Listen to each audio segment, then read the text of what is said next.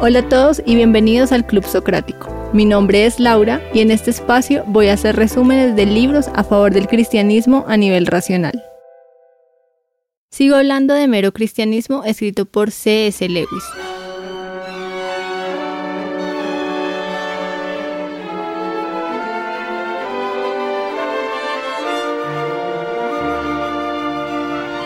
Y en el episodio pasado hablé de los primeros cinco puntos del tercer capítulo que se llama Comportamiento Cristiano. Allí hablamos de las tres partes de la moral, las virtudes cardinales, la moral social, la moral y el psicoanálisis y la moral sexual. Ahora voy a hablar de los puntos restantes de este mismo capítulo, empezando por el número 6 que se llama el matrimonio cristiano. En el último punto del podcast pasado hablé de lo negativo sobre el sexo, este punto se trata del funcionamiento correcto del sexo y este está dentro del matrimonio cristiano. La idea cristiana del matrimonio está basada en lo que dijo Cristo de que un hombre y una mujer han de ser considerados como un único organismo. Eso es lo que significa una sola carne. Los cristianos creen que Cristo hablaba de un hecho y no de un sentimiento. Dios estaba diciendo que sus dos mitades, masculina y femenina, estaban hechas para combinarse entre ellas en parejas, no simplemente a nivel sexual, sino combinadas en su totalidad. La actitud cristiana no significa que haya nada malo en el placer sexual, como tampoco lo hay en el placer de comer. Significa que no debemos aislar el placer e intentar obtenerlo por sí mismo. Del mismo modo que no debemos intentar obtener el placer del gusto sin tragar ni digerir cosas y escupiéndolas después. En consecuencia, el matrimonio es para toda la vida. Aunque no hay un absoluto frente al divorcio entre todas las denominaciones, lo cierto es que todas consideran el divorcio como algo parecido a seccionar un cuerpo vivo. Algunos piensan que es tan violenta la separación que no se debe hacer. Otras la admiten como un remedio desesperado para casos extremos. En este punto no debemos olvidar la virtud de la justicia, que incluye mantener las promesas. Todo aquel que se ha casado por la Iglesia ha hecho una promesa pública y solemne de permanecer junto a su compañero, y el deber de cumplir esa promesa no tiene relación con la moralidad sexual. Una promesa debe ser hecha sobre cosas que yo puedo hacer, es decir, actos, puesto que nadie puede prometer seguir teniendo los mismos sentimientos. Es cuando pasamos la fase de estar enamorados que se construye un amor distinto del sentimiento que trae el enamoramiento, que permite guardar la promesa de fidelidad hecha al casarse. Y esa base de este amor que funciona el motor del matrimonio, donde estar enamorado fue lo que lo puso en marcha.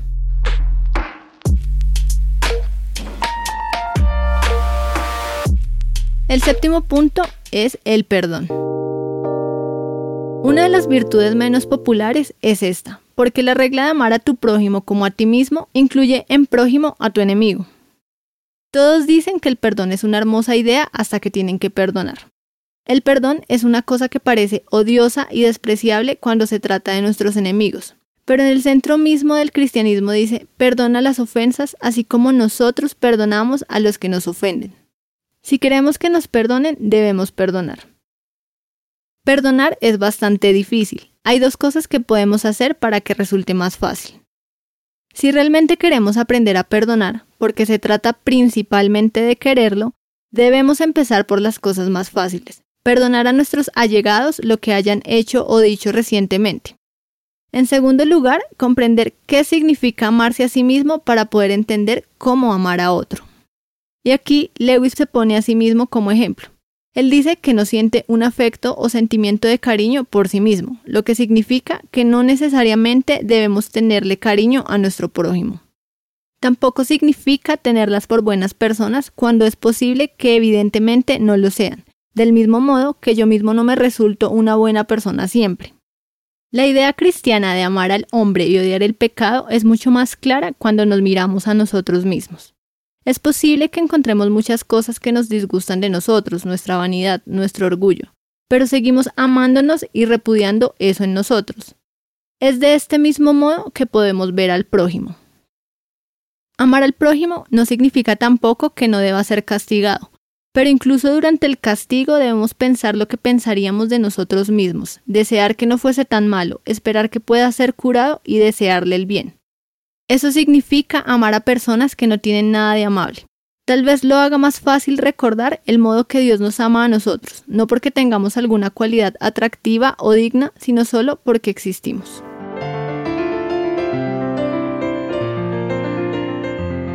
El octavo punto se llama el gran pecado. Aquí es donde la moral cristiana difiere más rotundamente que las demás.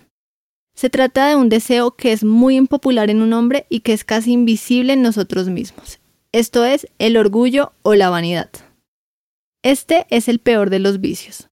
La falta de castidad, la ira, la codicia y la abriedad son meros pecadillos en comparación.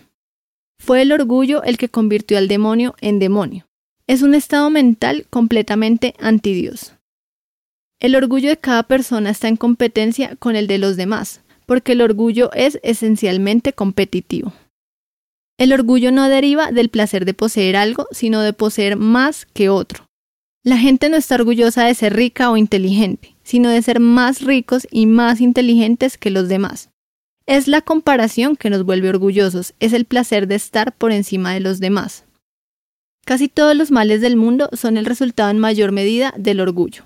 Y como su esencia es competitiva, entonces demanda más y más poder. Si yo soy orgulloso mientras exista otra persona en el mundo más rica o inteligente o bella que yo, entonces esa persona será mi rival y mi enemiga. Hay otra clase de pecados que puede encontrar camaradería entre personas, como la bebida, pero el orgullo siempre significa enemistad, no solo entre los hombres, sino con Dios. Este vicio es puramente espiritual, por ende es más sutil y mortífero y puede infiltrarse en el centro mismo de nuestra vida religiosa. El primer paso para adquirir humildad es darse cuenta de que uno es orgulloso. Y no es pequeño el paso, porque antes de eso no se puede hacer nada. Si piensan que no son vanidosos, entonces son vanidosos de verdad.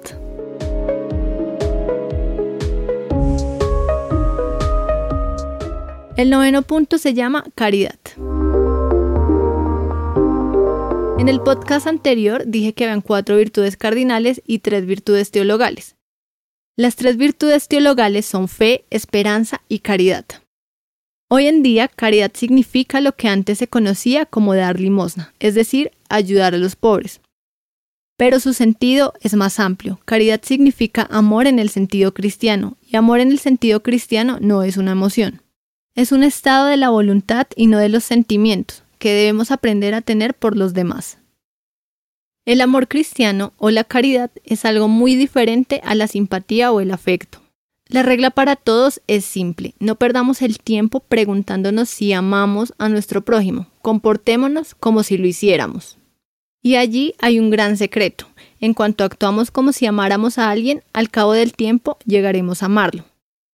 La diferencia entre un hombre cristiano y un hombre mundano es que el hombre mundano trata amablemente a las personas porque le son simpáticas, mientras que el hombre cristiano, al tratar a todo el mundo amablemente, se encuentra a sí mismo gustando cada vez de más gente que nunca pensó que le gustarían. Esta misma ley espiritual funciona de modo terrible a la inversa. Quizás tratemos mal a alguien porque no nos agrada, pero al tratarlo mal nos disgustará cada vez más. Y es por esto que las decisiones que tomamos todos los días son de una gran importancia. La pequeña buena acción de hoy es el camino hacia la victoria de más adelante. Ceder a nuestra ira o lujuria, por trivial que parezca, es la pérdida del camino. El amor cristiano, ya sea hacia un hombre o hacia Dios, es un asunto de la voluntad. Si intentamos hacer su voluntad, estamos obedeciendo el mandato amarás al Señor tu Dios.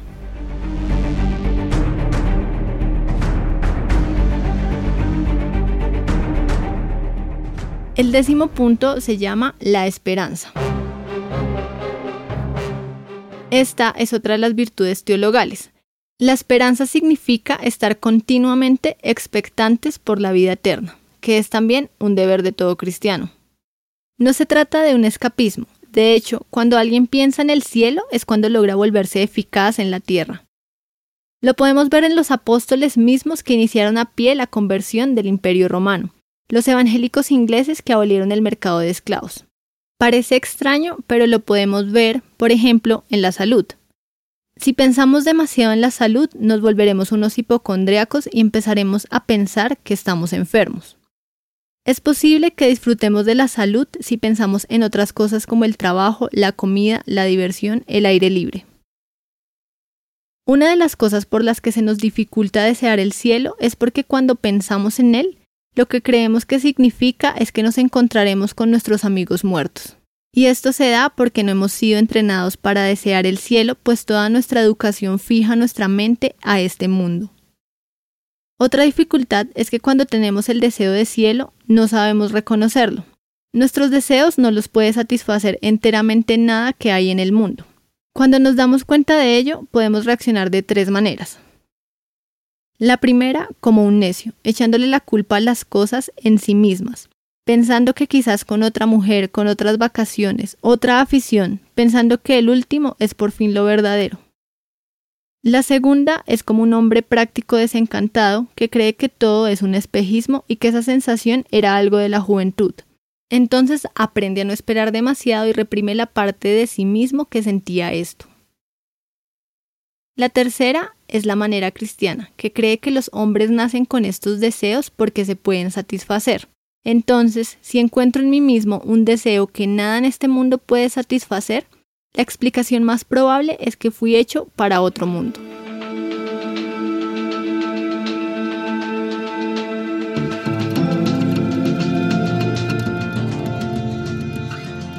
El punto número 11 se llama la fe. La palabra fe se utiliza en dos sentidos. El primer sentido significa simplemente la creencia, es decir, aceptar o considerar como verdad las doctrinas del cristianismo. Esto es relativamente fácil, pero los cristianos consideran la fe una virtud y allí es donde radica una dificultad y en ese sentido la fe es el arte de aferrarse a las cosas que nuestra razón ha aceptado una vez a pesar de nuestros cambios de ánimo, ya que el ánimo cambiará, diga lo que diga la razón. Y es precisamente por esto que la fe es una virtud tan necesaria. Debemos enseñar a nuestros estados de ánimo a ponerse en su lugar o nunca podremos ser cristianos cabales, ni siquiera ateos cabales, sino criaturas que oscilan de un lado para otro, cuyas creencias realmente dependen del tiempo o del estado de nuestra digestión. Es necesario fortalecer el hábito de la fe. El primer paso es reconocer que los estados de ánimo cambian.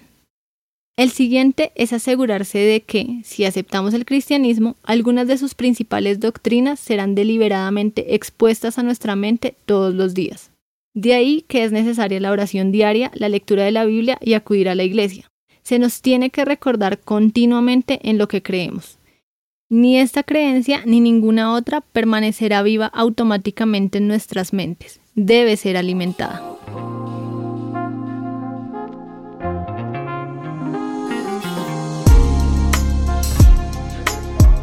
El punto número 12 se llama la fe nuevamente.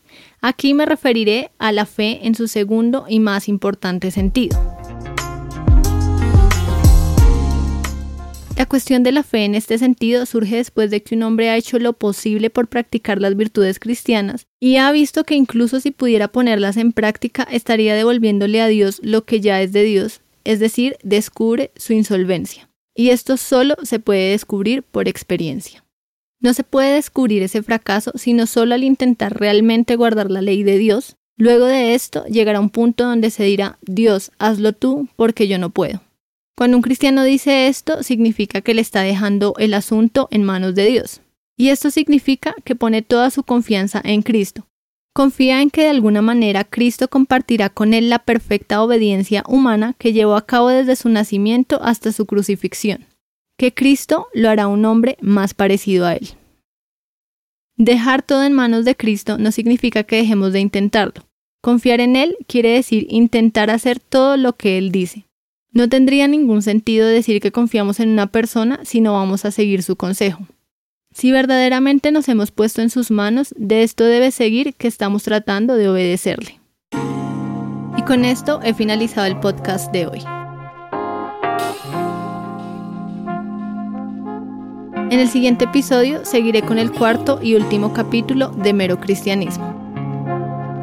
Mi nombre es Laura y esto es el Club Socrático. Si quieren apoyarme para que siga creando esta clase de contenido, pueden encontrarme en Patreon como Lauquentaro. Allí subo los resúmenes por escrito y resuelvo preguntas. Recuerden que pueden seguirme en mis redes sociales como Lauquentaro en YouTube, Instagram, Facebook y WordPress. Nos vemos en el próximo podcast. Chao.